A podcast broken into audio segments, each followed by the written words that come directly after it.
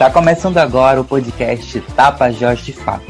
Aqui, a comunicação é nosso instrumento de luta e resistência.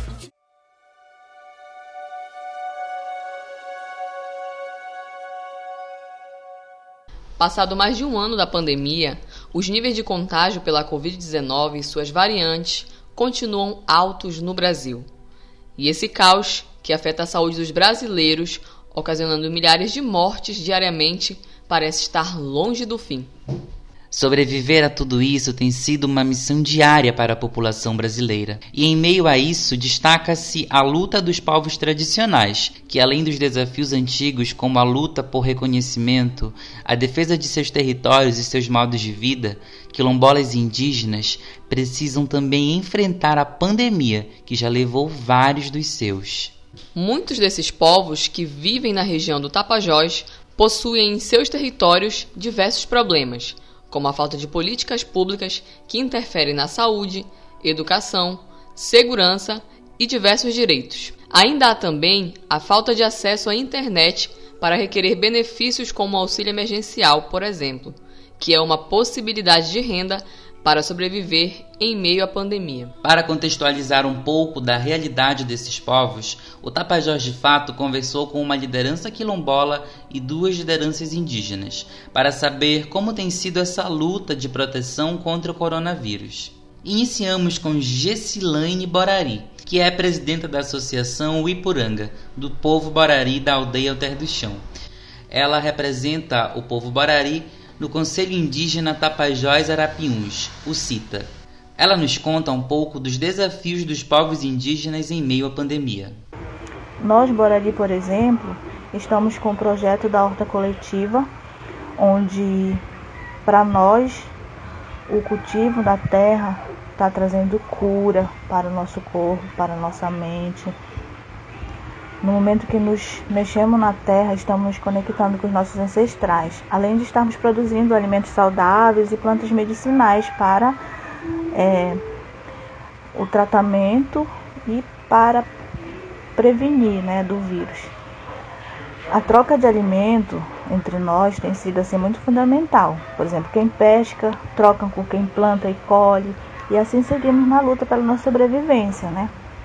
Como desafios, temos a preocupação em manter nossas conquistas, nossos direitos que estão na Constituição, mas não são respeitados, em preservar a vida, ter autonomia para definir o que é melhor para a população indígena, né, que possamos ser ouvidos, seja no campo educacional, social, territorial e na saúde. O isolamento social para nós indígenas é uma prática comum que usamos como estratégia de sobrevivência para que possamos fugir das doenças, seja ela espiritual ou corporal. Estamos em um mundo onde a ganância está destruindo vidas e culturas, e aí nós precisamos estar fortes, né, protegidos dessas ações.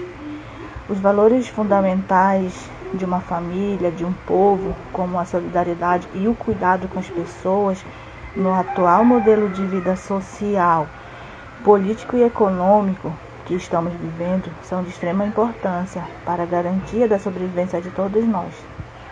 Uma vez que as orientações das autoridades sanitárias pouco atendem a população mais vulnerável. Então, com a pandemia, foi possível viver com mais intensidade esse aprendizado que vem de muitos tempos, desde os nossos ancestrais, que é o isolamento como proteção, o que traz uma reflexão é, para nos possibilitar né, um ponto de vista diferente sobre a pandemia, como uma maneira, uma, uma forma forçada, né, uma maneira forçada de enxergar a vida, digamos assim, e de ver o que temos, que sentimos, valorizar mais o que somos. Em um momento que todos estavam assim valorizando o seu ego, né, apenas é, pensando na sua cuidando da sua individualidade, passamos a dar mais importância à vida coletiva, né, tendo prioridade a, ao coletivo, o cuidar um do outro. Para nós, Borari, tornou-se assim fundamental a valorização do vínculo familiar, que já estava né, desaparecendo, onde um passou a se importar um com o outro, né, a cuidados mais ter cuidados com, com as crianças, cuidar dos mais velhos, que esses são os nossos sábios, né? E, que, e, e tudo que eles representam para nós, indígenas. Então, cuidar do nosso território é tudo que. Cuidar do nosso território e tudo que há nele é o nosso desafio.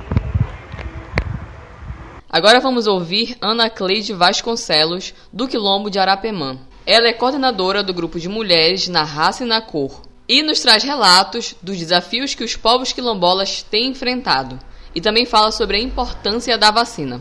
O coronavírus veio e afetou muito o nosso povo. Nosso povo quilombola, que vive no Planalto, que vive nas margens dos rios.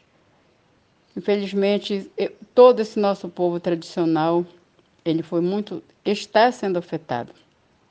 De que forma?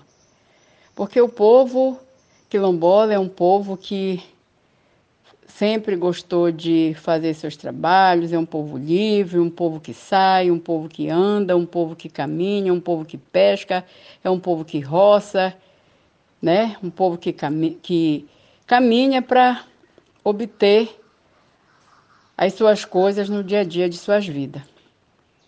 E com a chegada desse vírus maldito, só veio atrasar tudo isso. Hoje, a gente sabe que o nosso povo está enfrentando muitas dificuldades na questão finanças. O nosso povo está sofrendo fome, nosso povo está sem condições para trabalhar, nosso povo está sem condições até de criar seus próprios filhos e sustentar sua própria família. O que precisa ser feito nesse momento é que chegue a vacina a todo o povo quilombola. É isso que nós precisamos. Porque eu vejo que a vacinação para esse, esse, essas pessoas ainda está sendo muito lenta. Muito lenta. E a gente precisa que não só os idosos, mas que chegue aos jovens, chegue às crianças, chegue às pessoas, os mais novos, depois dos idosos, a faixa etária de 40, de 50, de 30, os jovens, as crianças, porque todos nós precisamos. Porque mesmo que seja vacinado os idosos, mais os jovens podem sair e trazer o vírus para dentro de casa. Então, é isso que a gente, nesse momento, a gente precisa que essa vacina chegue a todos nós, a todo o nosso povo quilombola. Ouvimos também a artesã integrante da Associação Ipuranga, Ediane Farias. Ela fala sobre o que ainda se espera por parte dos governos, que não têm dado assistência para os povos tradicionais. Precisa ser feito, acredito que seja é, um coletivo né, voltado realmente para populações é, da região. É, até o momento não vimos nenhuma é uma ação efetiva do município em relação às situações das, das, das populações indígenas. Ah, é, não tem um, um planejamento para isso, até agora não tivemos conhecimento. É, e as populações ficam à mercê da, da situação, né? Que além de estar restrito a, a, a trabalhar, né, para se sustentar economicamente e seus familiares estão é, à mercê né, pelo município, a partir de ações do município que não tem essa é, nenhum planejamento para essas populações. Até o momento a gente não teve conhecimento disso, né? De uma ação, de uma estratégia voltada a, para as populações indígenas, a não ser a vacinação, que é via Estado, né? E aí nós, enquanto é, populações, nem todos também foram vacinados ainda.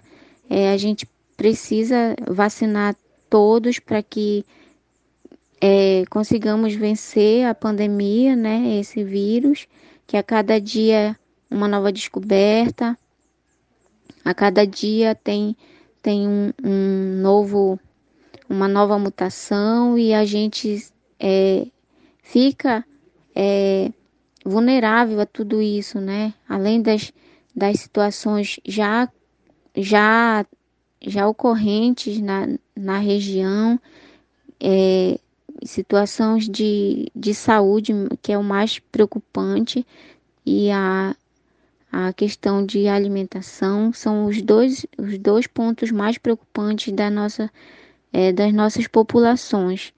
E então isso é o que mais preocupa a nós, é, são a, educa é a, a saúde, a educação e a alimentação são pontos que devem ser bem é, visíveis para que o município possa tomar uma decisão de estratégia para que os, os indígenas não fiquem vulneráveis de certa forma nessas, nessas situações. Em tempos onde a ganância fala mais alto e a população brasileira é quem paga a conta com suas vidas, a falta de amparo dos governantes aos povos tradicionais é extremamente preocupante, pois esses povos já sofrem há muito tempo com problemas que afetam diretamente seus modos de vida, como a invasão dos territórios, a mineração, o garimpo, a grilagem e muitos outros.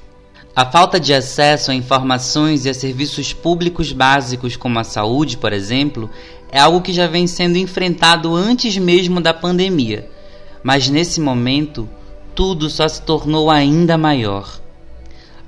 A necessidade desses povos tradicionais pelo amparo do poder público é urgente, pois além de cada vida perdida, é levado consigo saberes ancestrais de cura, luta e resistência, e é a força desses povos que protege o solo sagrado que é o Tapajós.